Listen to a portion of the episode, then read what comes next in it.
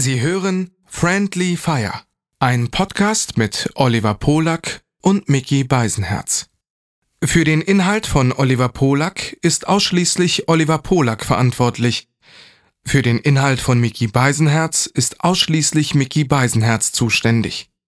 Hiermit distanzieren sich die beiden schon einmal im Voraus voneinander. Du bist allein. Wer soll bei dir sein? Greif zum Telefon.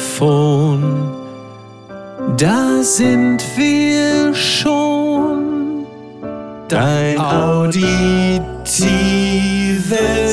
Disneyland. Bis es brennt.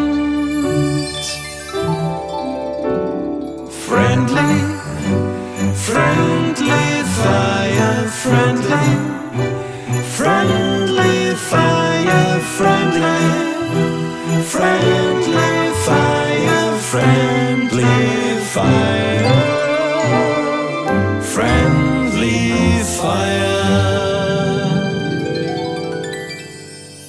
Was ist das für ein schöner Ausblick hinter dir? Das sieht richtig romantisch aus. Der äh, Ausblick, der im Hintergrund, du siehst, man kann sogar, also das muss man vielleicht kurz zur Erklärung sagen, wir können uns ja sehen, während wir aufnehmen und du siehst im Hintergrund, ich sitze hier, ich lümmle lässig in meinem Sessel hier im Hotel in Leipzig und du kannst einen Blick erheischen auf den Park hinter mir. Ja, ist ein kleiner Park? Park. Ich sehe deine Hauptstraße, wo gerade ein Tanklaster und jetzt gerade eine Straßenbahn Ja, dahinter siehst du Bäume Du und Leute, du die auf redest- einer Wiese Du sitzen. redest dir die Dinge ehrlich gesagt auch sehr schön, ne? Das sieht richtig räudig aus, dieses Fenster, diese schäbige Gardine am Rand noch. Das sieht komplett fertig aus. Das ist Level Ibis Styles. Ja, wenn einer sich mit solchen Sachen auskennt, dann ja wohl der Tourkünstler Oliver Polak.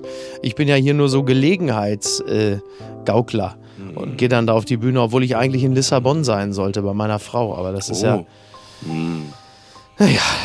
Ja, also ich war Mann, jetzt, ich bin Mann, jetzt. Also wirklich, also wenn ihr jetzt äh, äh, Mitleidsbekundungen schicken wollt, einfach mal auf Instagram bei Mickey Beisenherz sagen, das tut uns richtig leid, dass du gerade einen Auftritt hast heute Abend vor ein paar hundert Leuten mit Sebastian Krumbiegel von den Prinzen und nicht in Lissabon. Also wirklich, also es ist wirklich, das tut mir auch richtig leid. Also da, weißt du, ich habe, du kriegst selten mein Mitgefühl, aber heute, da, da kriegst du wirklich alles. Ich Jetzt befinde halt mich jetzt in Maul, einer echt, Lebensphase- Es reicht wirklich. Es nee, es reicht. Reiß dich erstmal zusammen. Wir haben hier einen Podcast. So. Willkommen zu einer neuen Ausgabe von Friendly Fire. Folge 10 ist es, glaube ich, mit meinem Lieblingspodcast-Partner, äh, The Real Jörg Knör. Hier ist Mickey Beisenherz. Mein Name ist Oliver Polak. Weißt du, wo ich heute drüber nachgedacht habe? Dass Nein. ich drüber, dass ich kurz vielleicht homosexuell werde. da um denke ich seit ein paar Jahren schon drüber nach. Ich, also ich habe. um, ein, ja. um einen Freund äh, mir zu suchen, der Benedikt heißt, Mhm. um mich dann von dem zu trennen und dann sagen, ja, ist mein Ex Benedikt. Ja, gut, okay. Ja, muss ich sagen, doch, also. Gott, was für ein Schwachsinn. Toll. Ähm, aber dann kann ich auch noch eins sagen. Wie geben sich Friedliebende die Hand? Weiß ich nicht. Ja, natürlich die Pazifist-Bump, ne? Ist ja wohl klar. Das ist auf jeden Fall gut. Pazifist-Bump. Gerade in den Nachrichten habe ich gelesen, dass jetzt die EU die Maskenpflicht aufhebt für Inlandsflüge und äh, das Transportwesen. Das ist natürlich insofern ganz lustig, weil ich ja gerade hier in Leipzig in Sachsen bin. Hier gilt das ja schon seit ein paar Monaten. So, oder streng genommen wurde die nie wirklich eingeführt. Und äh, die sind bestimmt total begeistert, wenn ich dir das heute auf der Bühne sage. Leute, hier ist die Maskenpflicht übrigens aufgehoben und alle sitzen da und gucken dich aus toten Augen an und sagen, ja, aber naja. Aber Leipzig, ähm, da hast du Ja, ich lass mich raten. Du möchtest jetzt über den äh, Hauptbahnhof sprechen und noch expliziter über den Starbucks im Hauptbahnhof Leipzig. Das ist ein wunderschöner Ort, wie du weißt. Star aber wenn Total. du, aber, Ich- aber, aber, ich- aber Olli, gleich vorweg, wenn du alles antizipierst, was ich sagen möchte und das alles so abgetan wird, dann kann ich ja eigentlich theoretisch ja auch äh, dich den Rest einfach alleine erzählen lassen. Dann kann ich ja schon ich, kann dir eigentlich mal, losmarschieren. ich kann dir mal eine Minute eine Kostprobe geben, wie das sich anhören würde. Ach, jetzt mal, kommt wieder diese Imitation. Jetzt geht das jetzt, wieder los. Du bist Oh jetzt gerade in Leipzig angekommen. Ja, Oh und äh, lass dir sagen, lieber Oliver, äh, ich war sehr überrascht. Ich bin da in den Starbucks reingegangen und das erinnert äh, wirklich an alles andere, aber nicht an Starbucks. Es ist eine wunderschöne alte Halle und da stehen Stühle drin. Es ist eine sehr ruhige Atmosphäre. Also wirklich toll, toll. Also gefällt mir richtig gut. Ich wäre gerne noch äh, ein bisschen da geblieben äh, und hätte in der Buchhandlung nebenan nochmal geguckt, wo meine Bücher da auch, ob die gut Ja, platziert das ist- sind. Aber ich musste dann ja natürlich mit dir hier Podcast machen und jetzt geh mir nicht auf die Nüsse. Ich habe nicht viel Zeit. Ich muss nachher noch auf die Bühne, noch einen Live-Podcast. Danach muss ich auch noch Apokalypse aufzeichnen. Komm, jetzt mach hinne. So, also so würde sich das anhören, wenn du mal krank bist. Da müssen wir gar nicht äh, Edin Hasanovic oder jemanden einladen, sondern ich mach das dann einfach. Ich muss sagen, das war eine blitzsaubere Parodie. Das schon. Das Einzige, was interessant ist, weil der Bildausschnitt, den ich von dir habe, ist, ich sehe immer nur so ein bisschen deine Augen und da oben den blonden Bürzel. Also das sieht derzeit so ein bisschen aus, als hätte ich so einen amoklaufenden Kakadu. Wo ich aber über so eine Videokamera gucke, ob es dem gut geht oder nicht. Das ist das Einzige, was vielleicht jetzt in diesem Zusammenhang so eine besondere Kondition ist. Ich- aber gesagt, das stimmt natürlich. es- Der Starbucks es- ist das Weltkulturerbe Ja. Leipzigs. Nichts gegen den Dresdner Zwinger und äh, die Elbtalbrücke und all das, aber der Starbucks im, im Hauptbahnhof in Leipzig, das ist wirklich vielleicht der schönste Ort Sachsens. Das muss man einfach sagen. Also da bin ich das schönste Ort Sachsens und ich würde auch sagen, äh, der schönste Starbucks Deutschlands. ja, definitiv. Mhm. Ist wirklich wunderschön, aber schwer zu heizen. Ne? Diese riesig hohen Decken. Eigentlich möchte man da ja einziehen. Dieser Parkettboden und all das. Was für ein herrliches Kaffeehaus das sein könnte, wenn es nicht. Äh, hast du mitbekommen, dass James Cromwell, der Schauspieler, Moment, Moment, merk dir das mal. Du, kannst nicht einfach hier was unterjubeln. Du bist wie so ein Corona-Leugner, der schnell was droppt und weitergeht. Und man, ich muss ihm doch erstmal widersprechen. Du hast gerade gesagt, schade, wolltest du sagen, dass da nicht ein schönes Kaffeehaus drin ist, oder? Wolltest du das sagen? Ja, so ein klassisches Wiener Kaffeehaus, Ja, sondern so eine aber find- räudige amerikanische Ja, aber- Kette, ne?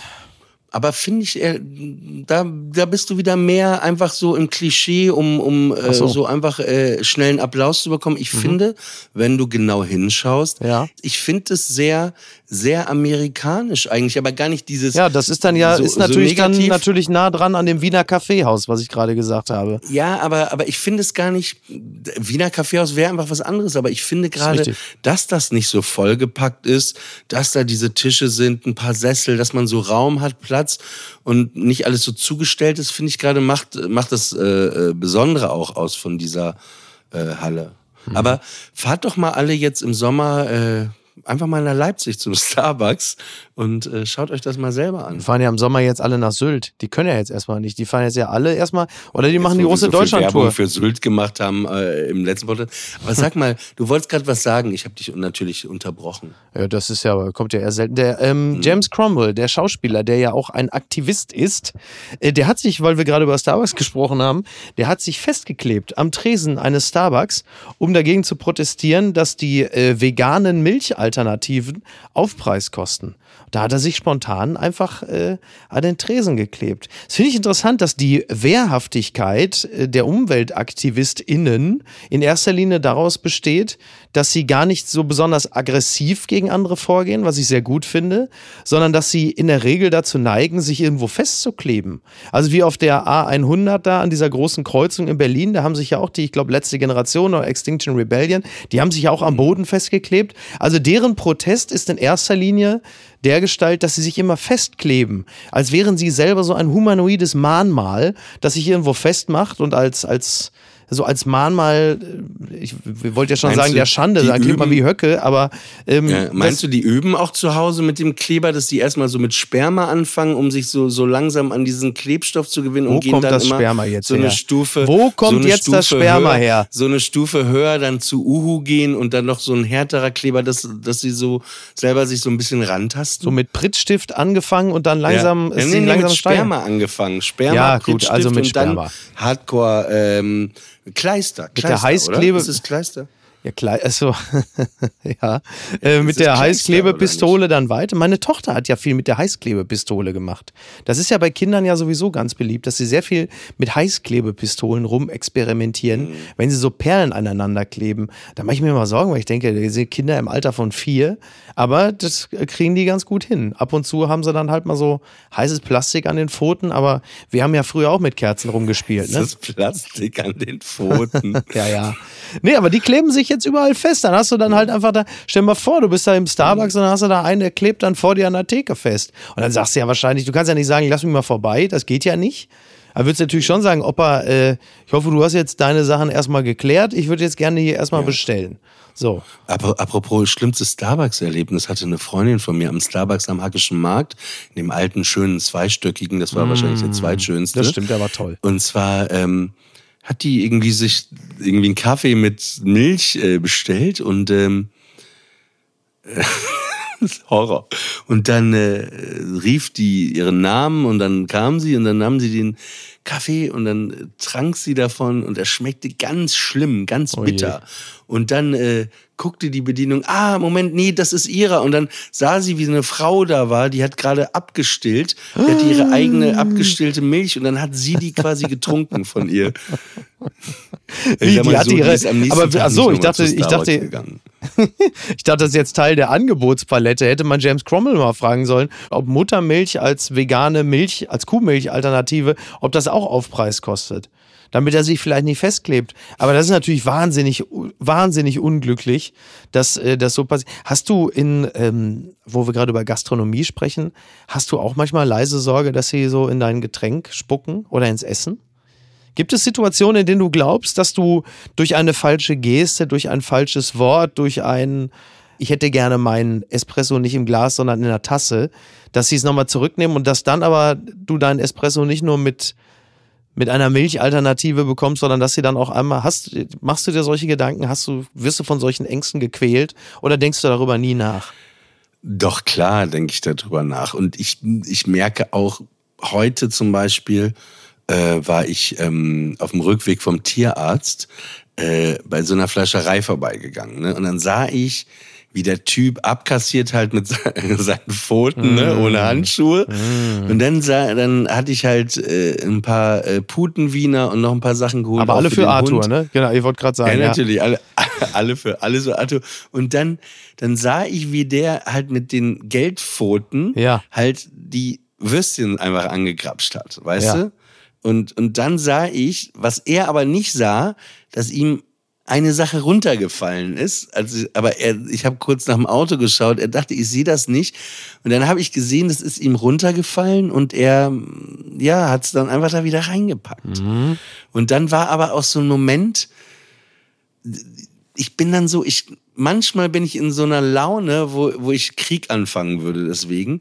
Und manchmal bin ich dann wieder total introvertiert, schüchtern und denke mir, ach komm, ist egal. Und, und dann denke ich, und dann versuche ich es zu vergessen und dann denke ich, ja, und dann rede ich mir das so schön, ja, ist doch gut fürs Immunsystem und so, ey, du wirst davon nicht sterben und so, scheißegal. Aber das war nicht die Antwort auf deine Frage. Das ist so Geldpfoten und Essen. Ne? Ja. Aber ähm, es gibt Momente, wo im Restaurant, wenn es bestimmte Streitigkeiten gibt mit dem Kellner, dies, das, jenes, wo ich manchmal, obwohl das Essen dann kam, das nicht mehr gegessen hatte, weil ich dachte, ja, jetzt hat er Ach zugelacht. doch schon, ja. Also das Ja, geht ja, schon so weit, dass du. öfter, ja. Wobei da natürlich die philosophische Frage immer kommt, kann man das als Gedanken einfach auch beiseite schaffen, obwohl man sich ziemlich sicher ist, dass, dass da etwas reingeraten ist, was nicht rein sollte. Und man, man, man stopft es trotzdem in sich hinein, weil man sagt, ich weiß ja auch sonst nicht, was da reinkommt. Also kann ich es auch in dieser Situation einfach vergessen. So.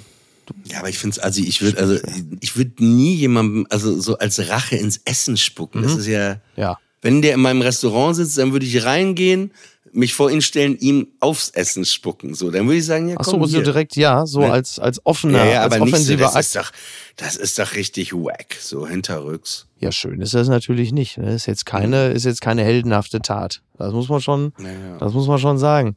Ja, ich weiß auch nicht. Sag mal, wie Ja. ist eigentlich die Mehrzahl, habe ich mich äh, gestern gefragt, von Rolex? Ist das dann so eine, wie so, wie so ein lateinisches Rolexes, ne? Wie bei Index, Indizes, Rolexes, würde ich sagen, ne? Wieso? Ähm, hast du irgendwie vor dir eine stattliche Sammlung an Nee, Rolex nee, ich habe äh, vor ein paar Tagen jemanden getroffen, mit dem war ich äh, zu Abendessen Mhm. und dann äh, haben wir über Uhren gesprochen, weil der auch eine Rolex am Arm hatte. Und, äh, Und was sagt Felix Lobrecht so? Geht's ihm gut? Was ist, äh, meinst du, die ist echt von dem? Äh, soll ja eine echte Rolex sein. Nee, auf jeden Fall ähm, äh, haben wir dann über Rolex gesprochen. Dann war, was ist die, äh, die Mehrzahl? Und dann haben wir weitergeredet und dann sagte er, er hat so einen Safe an einem bestimmten Ort, hat er mir auch gesagt, wo der Ort ist, ne? Und da hat er die ganzen Uhren, seine Uhren drin gelagert und so. Und dann dachte ich in dem Moment, ne, ich habe gar nicht mehr zugehört, ich so, Horror.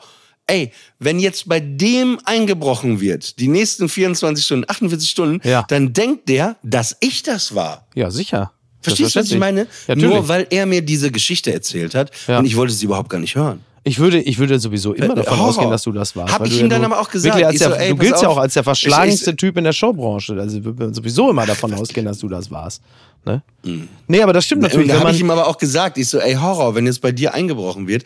Und da habe ich aber auch gesagt, pass auf, ich würde mir, habe ich ihm auch gesagt, ich würde mir nie im Leben einen Safe zu Hause aufbauen lassen, weil das ist ja immer so, gab's ja auch schon so, du hast ja Leute, die liefern das Ding und es wissen ja bestimmt vier oder fünf Leute, dass du jetzt zu Hause Ja. so einen Safe hast und vor allen Dingen vielleicht so einen großen, ne? Ja. Das heißt, ey, da ist doch immer irgendwo eine Lücke in so einer Kette und, und vielleicht auch ein Jahr oder zwei später weiß jemand, ey, der hat zu Hause, ey, Horror. Ich habe zu Hause, also wirklich, außer meinen Hund, kann man also wirklich hier alles mitnehmen, ist wurscht. ja, aber dieser Safe Mhm. ist ja trotzdem, wenn er geliefert wird, es bleibt ja ein Safe. Also du kannst ja auch nur, wenn du einen Safe lieferst, ja trotzdem den dann nicht einfach so öffnen oder knacken. Doch, ja, wenn du weißt, wie das geht, die wissen doch, wie das geht. Die müssen das Ding doch auf, bitte, echt. Ja, wieso? Meinst du, da da naiv immer so einen, meinst du, da gibt's dann so einen Betrieb, so einen firmeninternen Code, den man dann immer, womit man jeden Safe öffnen kann, oder was?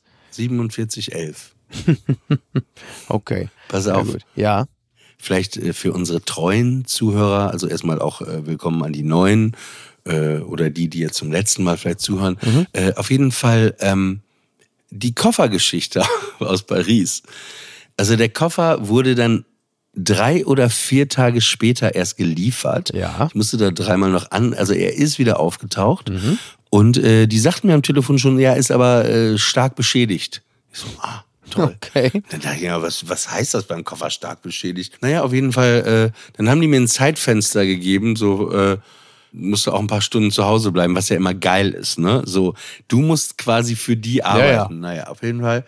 Und dann äh, rief irgendwie um kurz vor sechs irgendeine anonyme Nummer a- an, nehme ich eigentlich auch nicht ab, aber dann und nur so, zwei Minuten bitte runterkommen.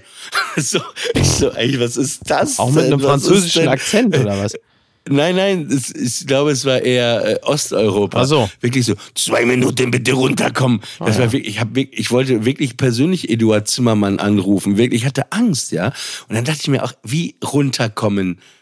Ihr habt den doch, du musst mir den doch mit einer Schleife nach oben bringen jetzt. Was ist das für Ja. eine Welt, ja? Ja, aber der hat Also- natürlich nichts mit dem Vorgang davor zu tun. Ne? Der, den kann man ja auch nicht Naja. sanktionieren dafür. Der ist ja nicht derjenige, der den Koffer verschlammt hat. Naja, wir hatten so eine Pizzeria vor 15 Jahren in Köln. Ja, dann haben wir äh, beim, beim Freund in der sechsten Etage öfter mal so Gaming gemacht und äh, Musik gehört und was geraucht. Und dann hatten wir irgendwann Hunger. Dann haben wir bei Pizzeria Pinocchio, hieß das, glaube ich, in Köln angerufen, weil wir eben total dicht waren, uns nicht Ja. mehr bewegen konnten.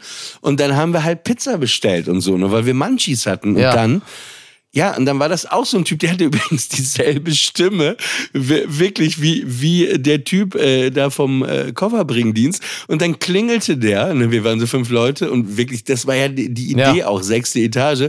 Und dann, bitte runterkommen, ich habe Probleme mit Bein. weißt du? Und dann, ja, ey, super. Und dann musste einer von uns, der war Oh. total dicht irgendwie die Treppen runter. Und dann oh, warst du richtig abgefuckt, wenn du derjenige warst. Und so war das halt auch. Es war dieser Pizza Pinocchio-Moment, aber mit dem Koffer. Und dann bin ich halt runter Pizza Pinocchio. und, und, und, und, äh, und dann kam ich da runter. Ey, dann kam da ein Auto, ne? Das war, glaube ich, ramponierter als mein Koffer, ja? Also, dass das überhaupt noch fuhr, war so ein Weltwunder. Es fiel natürlich auch hier in Berlin Mitte total auf. Also, es war wirklich, es war wirklich lustig. Und dann kam da ein Typ raus, ne? Und der wirkte aus, als ob er seit 20 Tagen in dem Auto übernachtet hätte. Der roch auch so. Sorry, es war wirklich so, ja? Hat er so einen Zettel, sollte ich irgendwas unterschreiben? Koffer kaputt. Ich so, ja, was ist denn kaputt? Ja, eine Rolle war weg. Eine Remover-Rolle, ne? Okay. Und das sind schon die Momente. Da muss aber schon- Klar, ne? ja. Ja, da dachte ich auch, muss ich jetzt einen Kredit aufnehmen für eine, eine Rolle vom Remover, die wiederzubekommen? Naja, auf jeden Fall, dann ist er weggefahren, der Koffer ist wieder da, aber er hat halt jetzt eine Rolle weniger. Oh nein. Das ist aber auch die große Transparenzoffensive bei dir, dieser Koffer, ne? Weil der ja durchsichtig ist. Also der ist ja. Nee, nee, das war ein, ein Nein, das ist mein Handgepäck. Ach so, verstehe, okay.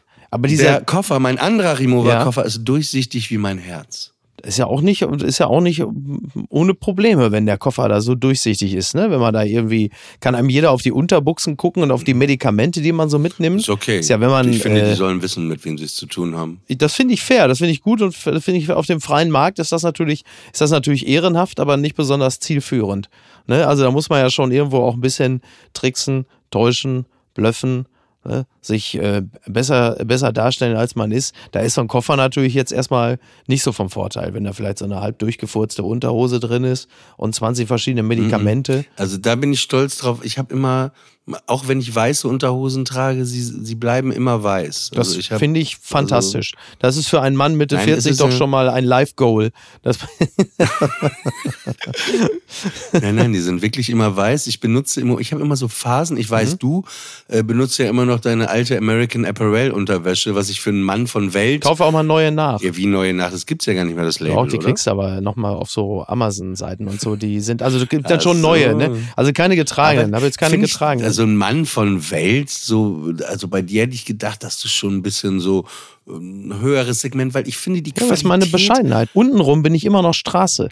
Weißt du, obenrum bin ich halt einfach CEO, aber untenrum bin ich immer noch Straße mit so einer alten Unterbuchse, wo der Sack auch schon mal so, wenn die so ein bisschen ausgeleierte Mhm. Bündchen haben, dann der Sack auch so ein bisschen keck so rausguckt. Buchse, da muss ich, ich hatte mal eine, eine, eine das ist mein äh, Kesser-Moment des Tages, wenn ich dann so ein Ei so rauslug. Guck, guck. Ja. Ja. Das, das war schon, wolltest du mich jetzt provozieren mit dem einen. Ach so, auf. scheiße, stimmt. Ähm, ich hatte vor, vor 20 Jahren, Ja. war ich ja mit einem Mädchen aus dem Pott zusammen, ne? Die kam Ja. aus Recklinghausen. Ja. Und die hat auch immer Buchse gesagt. Da hat die sich auch immer so gefreut, Ja. ne? Buchse. So, das ist wirklich so ein, und die, der lustigste, also Pott-Menschen sind ja eh sehr lustig. Und der lustigste Moment mit ihr war, wir waren mal im, äh, so einem kleinen, ich bin ja totaler Zirkus-Nerd, ne? Ach, ich liebe Zirkus. Ja. Ja. ja. Und jetzt, jetzt, ich sehe schon die ersten Mails in meinem Postfach. Natürlich. Zirkus zur Belustigung der Leute, aber sie müssen die Tiere wieder um die Gegend laufen und das sind gequälte Wesen, die ungefähr dann freigelassen werden. Der abonniert den Podcast. Friendly Fire wird mir sowieso andauernd im Apokalypse-Feed gespielt, will ich überhaupt nicht haben. Unmöglich das. Peter! Entschuldigung, jetzt hat mich kurz davon getragen. Gutes Stichwort, bevor die Geschichte weitergeht. Falls ihr uns noch nicht abonniert habt und über den Apokalypse-Kanal Ja. äh, hier äh, rein, reingekommen seid, Ja. äh, das wird äh, in der Zukunft äh, noch ein paar Wochen so gehen, aber dann äh, nicht mehr. Das heißt, wenn ihr das Vergnügen haben wollt, nur mit uns beiden ganz intim alleine sein wollt, dann wäre es gut, wenn ihr gleich nochmal, wenn ihr eine Pause macht, direkt den Kanal hier abonniert, damit wir dann immer direkt zu euch kommen können. Genau, dann sind wir, dann sind wir quasi fest Bestandteil eures Lebens. Dann sind wir im Grunde genommen so, als wären wir bei Starbucks bei euch an die Theke geklebt. So festgeklebt. Theke dann, geklebt oder Pizzeria Pinocchio für exakt, euch. genau. So richtig. Podcast ist da. naja, auf jeden Fall war ich dann mit diesem, äh, meiner, mit meiner Ex-Freundin, mit diesem Menschen, Ja. meiner Ex-Freundin im Zirkus, in so einem kleinen Zirkus. Dann waren vielleicht kleines Zelt, drei traurige Pferde Mhm. im Kreis und dann saßen wir aber Loge, ne? Äh, und äh, Heute ein König. ja, da fühle ich mich auch schlecht, in so, einem- weil ich mache das dann auch, um die Leute zu unterstützen. Ne? Um, weißt du, du weißt eh, da Ja. sind wenig Leute, kaufst du eine teure Karte, weil es ist aber auch unangenehm. Dann sitzt du vorne ne, und hinten so die Kinder und so, wo du denkst, ey, Ja. das ist doch auch lächerlich. Das Zelt ist doch leer, kommen alle nach vorne und aber egal. Okay, Ja. pass auf. Auf jeden Fall diese drei Pferde im Kreis die ganze Zeit und ich war so emo und dann habe ich so laut gesagt was denken die Pferde wohl gerade? Was denken die? Und dann sagt die einfach, guckt rüber, sagt trocken zu mir, zwei mehr als gestern. Wahnsinn, Ja, ja. wirklich Ja. sehr, sehr, sehr lustig. Aber es ist immer der Humor. Ja. Ich habe auch ein äh, befreundetes Pärchen aus äh, Wien am Wochenende getroffen, die hier äh, zu Gast waren. Die sind schon lange zusammen, äh, wirklich tolle Menschen. Und der Mann in der Beziehung äh, hat manchmal so kleine Aussetzer. In Wien ist das ja auch wirklich in der, der ganzen Theater, Schauspiel, Künstlerszene, da kann man wirklich toll versacken in Wien. Ne? Das ist Ja. dafür gemacht auch, dass man da abstürzt. Und dann hatte er einfach ein paar Tage vorher so ein, äh, ja, der ist da, da hatte einen kleinen Absturz, wo er einmal morgens erst um sechs nach Hause gekommen ist. Und dann war die Frau so ein bisschen sauer auf ihn, aber war dann auch so, okay, wir waren dann essen. Dann haben wir irgendwie bei Tinder gesprochen und Online-Dating. Und dann sagt er mit dem Wiener Schmäh, ja, ich kenne mich gar nicht aus mit Tinder. Ich weiß gar nicht, ich bin viel zu alt, ich weiß gar nicht, was das ist. Und dann sagt sie so trocken mit dem Wiener Schmäh, naja, mach du so weiter, dann weißt du bald schon, was das ist. Ich, ich mag das ja auch, ich liebe das ja auch, diese, Ja. dieses ganz Trockene. Ich hatte ja auch mal so eine Situation, da saß ich auf der, das war wirklich, äh, das war nicht Loriot, das war eher so äh, Happe Kerkeling, ne, hier, was soll er wohl machen, ne, surfen. So ein Moment war das und dann saßen wir da auf der Terrasse, Oma, mein Vater und ich. Und so zwischen jedem Satz, wie in so einer Flensburger Reklame, war so ungefähr eine halbe Minute. Und dann sitzt, irgendwie sitzen wir am Tisch und Oma hat irgendwie aufgedeckt und Vater sitzt da und so. Und dann irgendwann in, in die Stille hinein. Oma, ja, die, bah, die Krabben sind auch teuer geworden, ne? Und ich so, ja, ja, das, Krabben sind teurer geworden. Habe ich so kurz geguckt, woran das liegt. Und dann habe ich dann so kurz gegoogelt, habe ich gesagt, ja, das liegt äh, wohl an so einem Fisch, an dem Wittling, der äh, frisst die ganzen Krabben weg. Und jetzt gibt's nicht mehr so viele. Und deshalb sind die so teuer. Und mein Vater, ach, guck mal an. Stille. Oma, Tomaten sind auch teuer geworden. Und mein Vater ist in die Stille hinein. Ja, da kann aber der Fisch nichts dafür. Und denkst du, Alter, und das ist genau das. Also diese total, dieses total trockene. Das ähm, ist aber so dieser Potthumor, aber es ist auch so beim, auch dieses, die Familie sitzt beisammen, ne? Ja. Und jeder hat noch einen Spruch, das, und, und bei Wienern ist das auch so, wenn man so sitzt. Ne? Der eine sagt was, der andere sagt noch was. Also da gibt's schon auf jeden Fall äh, so eine Parallele. Ich wollte ähm, dir eine Frage stellen. Ja. Ich bin schwul. Ach so. Nein, das war nicht die Frage. Also die, also ja, bitte sag, äh, rede. Gottes Willen. Was Ja. war der größte Fehler in deinem Leben oder vielleicht anders, äh, slash, was ist die, die Sache, die du in deinem Leben am meisten bereust? Boah. Da ist aber jetzt, wird aber jetzt ganz groß ausgepackt. Sorry, dass ich dich aus deinem Potthumor Disneyland kurz raus Ja, also ich äh, zur Überbrückung. Ja, wir, wir können auch weiter. Nein, äh, einfach, nee, das habe ich mich nur gefragt, Ja. so, weil ich habe über dich irgendwann mal nachgedacht. Ich glaube auch gestern, äh, da Mhm. Beängstigend. jemand auch gesagt, Ja. naja, weil du bist so, ich finde, du bist so eine Ausnahmeerscheinung auch. Deswegen bist du, deswegen haben wir uns vielleicht auch Trump ist auch eine weil- Ausnahmeerscheinung. ne? Ja, du Trottel. Eine Ziege mit drei Köpfen nee, weil. Nein, weil du sehr, sehr, sehr, du bist ja wirklich sehr freundlich und sehr putzig, immer höflich und ne, ich, es gibt ja natürlich auch diese dunklen Seiten, aber wir Klar, bleiben jetzt mal. Mhm. wir, wir, wir bleiben ja jetzt positiv. Aber äh, im primär, nee, es gibt auch keine dunklen Seiten. Du bist ein sehr, sehr netter Typ und klar, jeder hat ja so, so, so Haken auch.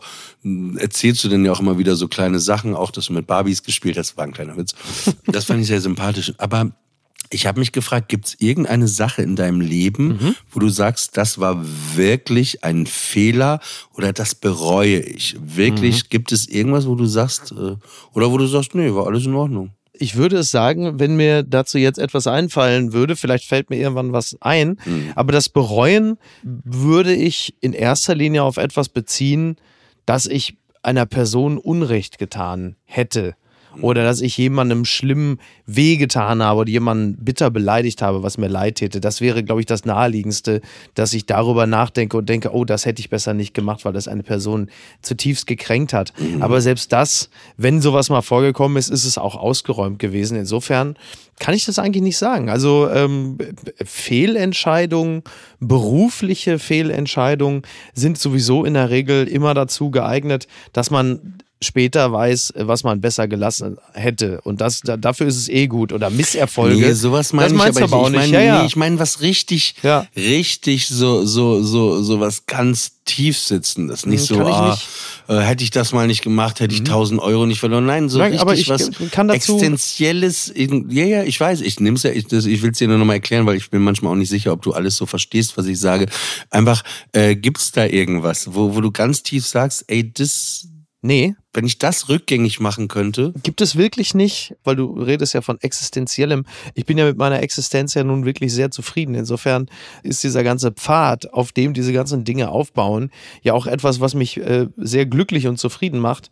Und ich wüsste es nicht. Also ich könnte wirklich, ich, ich denke gerade schon angestrengt nach, kann aber echt nicht sagen, dass da etwas äh, gewesen wäre, von dem ich sage, das hätte ich besser nicht getan. Es gibt keine so folgenschwere Fehlentscheidung, die so nachwirkt, dass ich sage, das hätte ich besser nicht gemacht. Könnte ich nicht sagen. Weiß ich nicht. Ja, man, es gibt ja natürlich das Ding, dass man sagt, äh, wenn man über Beziehungen oder so redet, die dann irgendwann super problematisch waren, ne, dann könnte man jetzt im Nachhinein natürlich sagen, ja, ah, das war ein Fehler, da hätte ich früher das und Ja, das, das ist sehen klar. müssen, so Das und ist so. klar. Aber, aber das ist auch immer so, so im Nachhinein kann man das leicht sagen, aber das ist ja, das ist ja auch Bullshit, weil du konntest es ja offensichtlich nicht in dem Moment. Weißt du, Ja, was also ich das meine? ist- Deswegen ist es wieder, dass es im, im. Falle einer Trennung oder äh, im Falle eines sich Neuverliebens oft genug und in meinem Falle auch, ähm, sagen wir mal, moralisch nicht äh, korrekt abläuft. Das ist jetzt, glaube ich, auch kein Einzelschicksal, aber das ist natürlich klar, dass das etwas ist, von dem ich mir gewünscht hätte, dass ich das auch etwas ehrenhafter hinbekommen hätte. Ich meine, die, die, die Zeit zeigt ja, dass das Dinge sind, die ich dann doch bis zu einem ordentlichen Grad habe bereinigen können. Aber das ist ja nicht, glaube ich, das, was du meintest. Weil das ist ja schon im Zwischenmenschlichen ja schon leider Business as usual, würde ich mal sagen. Ja. Ich erzähle mal eine Sache. Ich habe nämlich eine Sache, die ich bereue. Mhm. Also wirklich, wenn du mich fragen würdest, ey, eine Sache rückgängig machen Ja. in deinem Leben, dann wäre da eine Sache, die ich rückgängig machen würde. Also ich habe in meinem Leben schon so Drogen ausprobiert. Ne? Es war nie meins, ich bin auch kein Suchtmensch, Mhm. Ja. aber das eine oder andere Mal, als man vor allen Dingen jünger war, ausprobiert, dann war man bei Viva und dann, why not? Ne? Also wenn Danach das weiß kein Grund halt ist. Drogen zu nehmen, dann Genau, Ja. ich war ja, als ich äh, so 18, 19 war, war ich ja zwei Jahre in England auf so einem jüdisch-orthodoxen Internat Ja. zwischen Reading und Oxford. ja. Und da hatte ich so einen Freund, der hieß Neil und ähm, Mhm. der war auch so Skater. Wir waren irgendwie ein Herz und eine Seele, haben dann auch immer mal wieder hier oder da Drogen genommen und dann waren wir.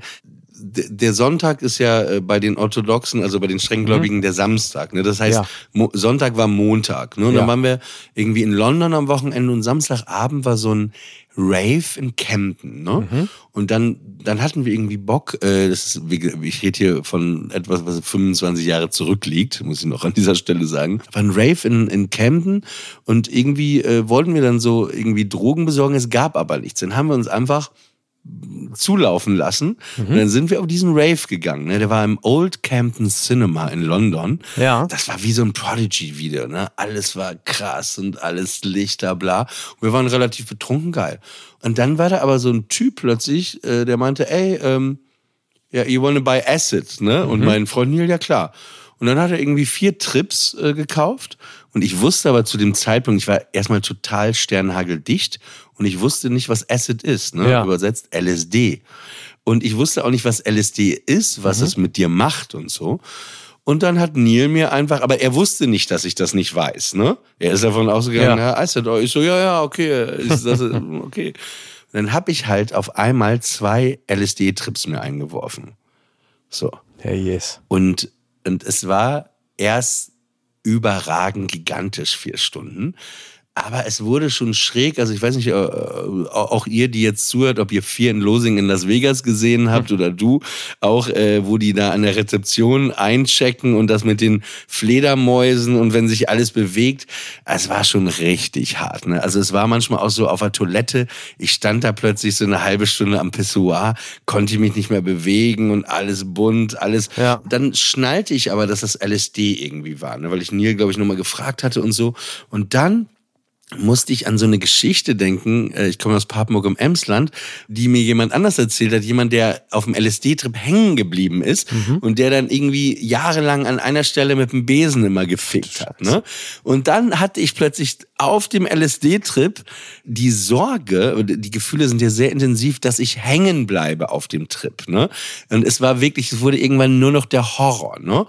Und dann habe ich irgendwann gedacht, ich bin auf dem Trip hängen geblieben. Also als ich auf LSD war, dachte ich, ich bin auf dem Trip hängen geblieben und ich muss aber jetzt die Stelle finden, wo ich hängen geblieben bin, damit ich wieder rauskomme. Wahnsinn. Ey, auf jeden Fall war es dann irgendwann morgens um sechs. Wir sind dann raus. Ich war völlig neben mir. Ich bin dann irgendwie zusammengebrochen da bei der Camden Underground Station. Ich meinte zu Neil, ey, bitte ruf einen Arzt. Ich kann nicht mehr. Es war so krass. Und dann sind wir, Neil hatte so einen alten Campervan und dann sind wir zu seinem Campervan. Der war auch so orange, ein VW, so ein alter 70er Jahre. Ja. Und dann dachte ich plötzlich, ey, der hat mich aus meiner Welt rausgeholt und will mich äh, jetzt und alles komplett irre alles. Und dann, ich war zu dem Zeitpunkt mit einer Französin zusammen, die war gerade auch in Frankreich und irgendwie war es so, die haben wir dann angerufen und die konnte mich dann beruhigen, ne, mit ihrer zarten Stimme, dann diesem lieblichen französischen Akzent, hallo, Oliver. Und so, es war irgendwie. Pizza ist da. ich- Ich kann doch nicht wegen meinem Bein. da ist er wieder, der französische, dieser pseudo-französische Akzent. also ich will ja jetzt nicht noch weiter eintauchen, aber es ist so seit dem Tag, dass Türen geöffnet wurden in meinem Gehirn, Ja. Die vorher verschlossen waren. Also was, was auch so Ängste waren, ne? So wirklich Ängste und die, die auch was, äh, vielleicht auch äh, so, so, mein Vater war schon in vielen Dingen sehr ängstlich auch, hatte mir so sehr viele Ängste mitgegeben. Und dann war es schon so durch das LSD, weiß ich, dass Sachen sich geändert haben in meinem Leben Ja. und die nicht gut waren, die wir einfach nicht gut waren. Und deswegen ist das Einzige, wo ich sage in meinem Leben, also auch meinen Kindern, ich würde sagen, ey, ihr könnt das und das gerne mal ausprobieren, so, also falls ich irgendwann mal Kinder habe und die Drogen nehmen möchten. Aber LSD ist so eine Sache. Es gibt Leute, die kommen da super drauf klar, ne? Ja, ja. Aber das kann äh, dasselbe mit Pilzen, ne? Das ist ja nur sehr ähnlich, ja. Pilze nur in der Pizzeria Pinocchio und dann auch nur bei Fungi, ne? Das ist ja wohl völlig klar. Pizza Fungi ist da. Der Fungi kann nicht wegen meinem Bein. Komm bitte runter, bitte runterkommen, ich hab Bein kaputt. Und vor allen Dingen hat er die Nummer immer gebracht. Ja, das war, und Ja, klar, natürlich. Und wir waren aber Ja, so hast du dicht, gedacht, dass der wir ist ehrlich zu dir bei einer Pizzeria, die Pinocchio heißt? Was hast du Ey, denn erwartet? Ich denke immer das. Ich bin da so wie du. Erstmal denke ich immer, dass alle ehrlich sind. Ja. Ja, das ist ja auch nicht das Schlecht. Also stell dir mal vor, du gehst anders durchs Leben und bist grundsätzlich misstrauisch und gehst davon aus, dass alle dir äh, nicht wohlgesonnen sind und alle dich bescheißen wollen. Was für ein fürchterliches Leben ist das? Da gehe ich doch lieber gutgläubig und wohlwollend durchs Leben und äh, lasse mir dann im Zweifel meinen, meinen guten Glauben dann falsifizieren und stelle fest, falsch. Da habe ich falsch gedacht. Aber der Umkehrschluss macht das Leben doch ungleich schwerer. Wenn du überall schaust, das ist ja so ein bisschen, als wärst du im emotionalen Sinne ähm, oder im moralischen Sinne, würdest da überall so Superspreading-Events vermuten. Dann gehst du ja, um in dem Bild zu bleiben, ja nicht mehr ohne eine Art äh, emotionalen Mundschutz vor die Tür, sondern du musst doch ins Leben treten und erstmal davon ausgehen, dass die Menschen gut sind. Wenn die Anzahl natürlich der negativen Begegnungen irgendwann überhand nimmt, dann kannst du ja dein, äh, dein Verhalten zur Gesellschaft ja nochmal verändern. Aber grundsätzlich ist es doch wesentlich schöner, erst einmal so vor die Tür zu treten und davon auszugehen, dass die Leute zunächst einmal äh, auch dir positiv begegnen wollen. Mhm. Ich war ähm, Samstag bei James Blake. Ah, und? War ganz gut. Ich Ja? fand's gut. Also ich habe ihn, glaube ich, das erste Mal live gesehen in der Verti Music Hall. Mhm. Äh, das ist hier so ein neuer Veranstaltungsort neben der Mercedes-Benz Arena und oben kann man auch so sitzen. War, war, war, war gut. Der, Ty- der ist, glaube ich, sehr ehrlich, James Blake. Also der ist wirklich, der war sehr lustig auch. Okay. Und hat dann irgendwann selber auch mal gesagt, hey, jetzt beim nächsten Lied, äh, da, da kann man sowas mitsingen und ich dachte vielleicht, you wanna sing along. Und dann sagt er selber, ich weiß, ich habe euch richtig runtergebracht mit den letzten fünf Liedern, aber vielleicht kommt ihr nochmal hoch. Das fand ich, fand ich schon sehr, sehr lustig, und dann mit diesem britischen Ja. äh, Schmäh, mit dem britischen Schmäh. Der britische Schmäh. Also Humor ist ja sowieso eine absolute Waffe. Ne? Also Selbstreflexion, Selbstironie, Humor. Schreib den Satz mal auf, den hat noch niemand gesagt, Humor ist eine Waffe. Bitte. Ja, also ich wusste jetzt nicht, dass die Sätze hier auch äh, noch auf, auf Exklusivität abgeklopft werden. Ja, ich Dann möchte schon, dass du ein bisschen Mühe dir gibst. Ne? Humor, sag doch mal, Humor ist, wenn man trotzdem lacht. Auf jeden Fall ist es so, dass eine Person wie Jürgen Klopp beispielsweise, ich habe den letztens nochmal bei einer Pressekonferenz gesehen, dass der äh, auch deshalb einfach zu so einem, zu einem Welttrainer geworden ist, weil der natürlich wie so eine Art, äh, sagen wir mal, Karate im Kommunikativen immer schon den nächsten Move des Gegenübers antizipiert. Und wenn es darum geht, äh, auch das eigene Image klar zu betrachten, dann nimmst du natürlich immer vorweg, was als nächstes kommen könnte. Und so funktioniert natürlich Selbstironie und Humor, dass du immer schon dich selber so kritisch betrachtest, dass du weißt, was kann das Gegenüber mir wohl gleich sagen, was mich persönlich angeht. Das sage ich jetzt schon mal gleich selbst. Dann nehme ich schon mal den ganzen Schwung raus und die Person steht natürlich dann einfach mit runtergelassener Hose da. Und das ist die ultimative Souveränität. Also sich selbst auch stets so kritisch und reflektiert zu begegnen, dass für das Gegenüber einfach nichts mehr übrig bleibt, was es noch gegen dich verwenden könnte. Das ist die hohe Kunst und das halt eben auch in der Kommunikation. Also wenn du versuchst, wie jetzt beispielsweise ein Fußballtrainer wie Klopp, einer Mannschaft zu begegnen und die immer wieder zu, zu Leistung anzutreiben. Und da musst du ja selber auch immer wieder gucken, dass sich das, was du sagst, nicht abnutzt und dass du weißt, was du da redest und dass du nicht immer in jeder Kabinenansprache jede Woche immer dasselbe erzählst, sondern dass du selber der größte Kritiker deiner selbst bist und weißt, okay, das habe ich jetzt schon zweimal hintereinander erzählt, ich muss jetzt was anderes erzählen, bevor es der erste von denen merkt. Also du musst dir selber eigentlich immer schon einen Schritt voraus sein. Und das so funktioniert natürlich Humor auch. Also es ist ja im Grunde genommen nur die humorvolle, also die, die Selbstironie ist ja eigentlich nur die humorvolle Selbstkritik. Deshalb ist es so sympathisch. Das ist ja lustig, dass du sagst, weil das ist so, wenn ich Stand-up mache, ist es so, also mein Ziel ist es auch, dass der, der beste Gag des Abends am Ende auf meine Kosten geht. Ne? Das ist so, Falle ist das also so. es klappt jetzt nicht immer, aber es ist für mich auch so eine, äh, so, ich versuche das auch und Ja. mir fällt da wiederum auch ein, weil ich habe das mal aufgeschrieben und das hat ja auch was, ähm, und zwar,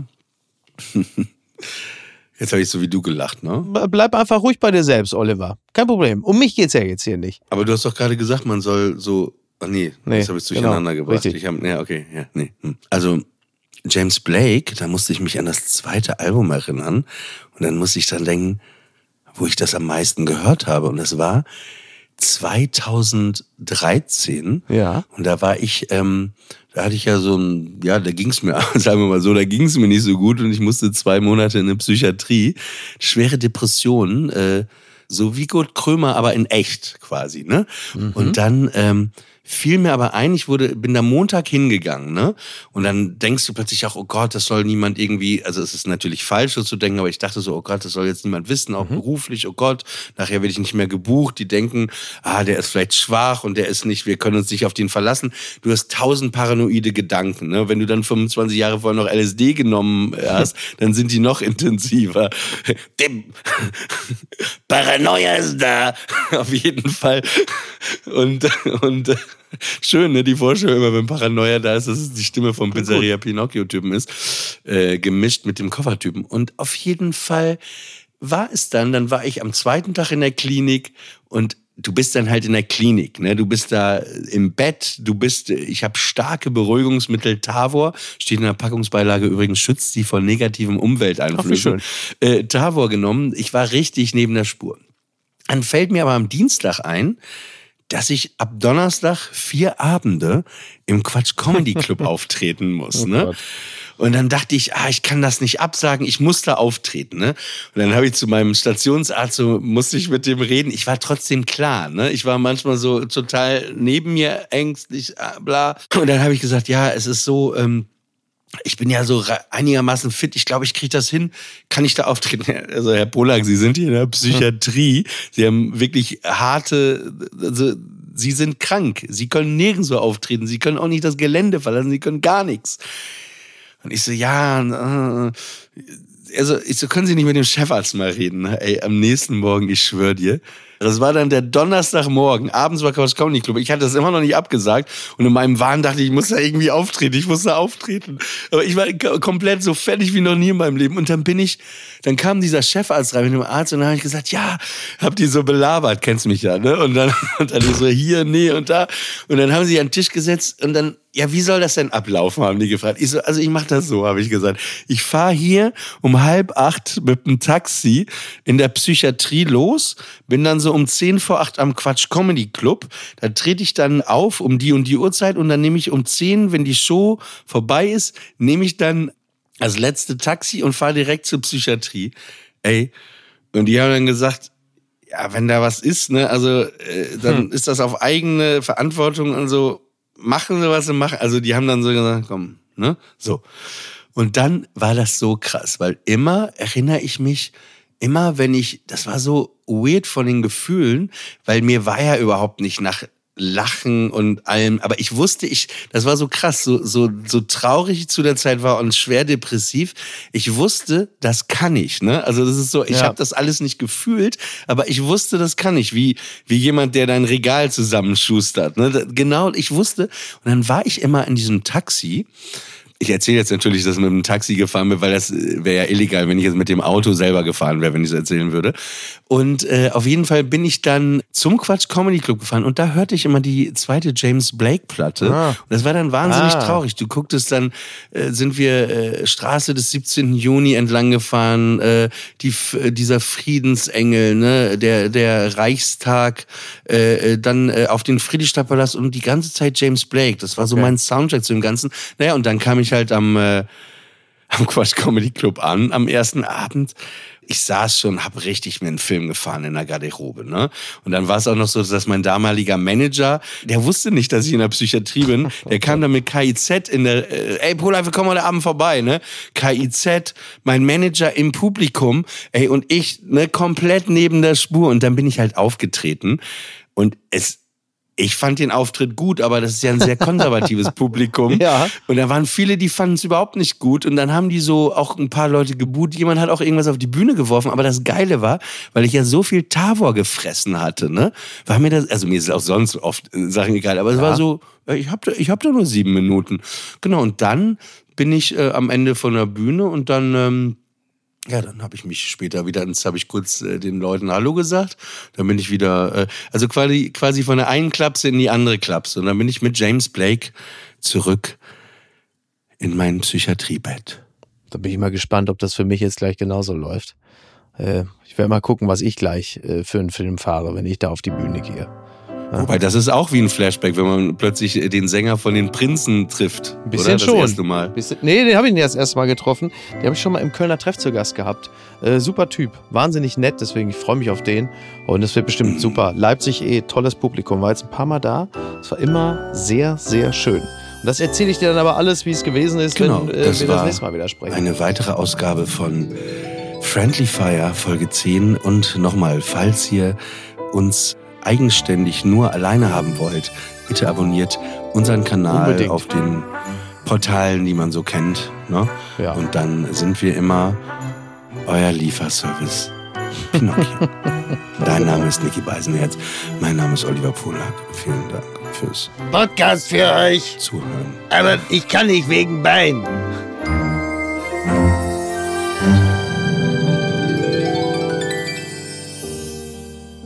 Friendly Fire ist eine Studio Bummens Produktion. Executive Producer Tobias Baukhage.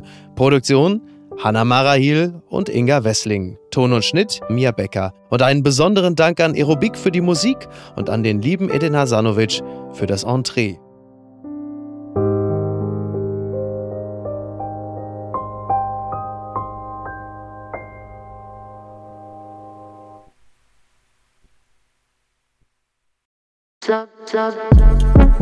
Buh, Stefanie Giesinger hier. Mit mir habt ihr nicht gerechnet, oder? Ich bin nur kurz hier, um euch über meinen Podcast zu erzählen, G-Spot. Bei dem spreche ich über alle möglichen Themen, wie zum Beispiel Sex, Feminismus, Beziehungen und auch vergangene Beziehungen. In der aktuellen Folge spreche ich mit meinem Ex-Partner Markus Butler über alles, was wir so erlebt haben, was wir vielleicht sogar bereuen, wie wir uns jetzt fühlen, wie wir Liebe sehen und was wir uns für die Zukunft wünschen. Also, falls ihr Lust habt reinzuhören, würde ich mich sehr freuen. Bis dann!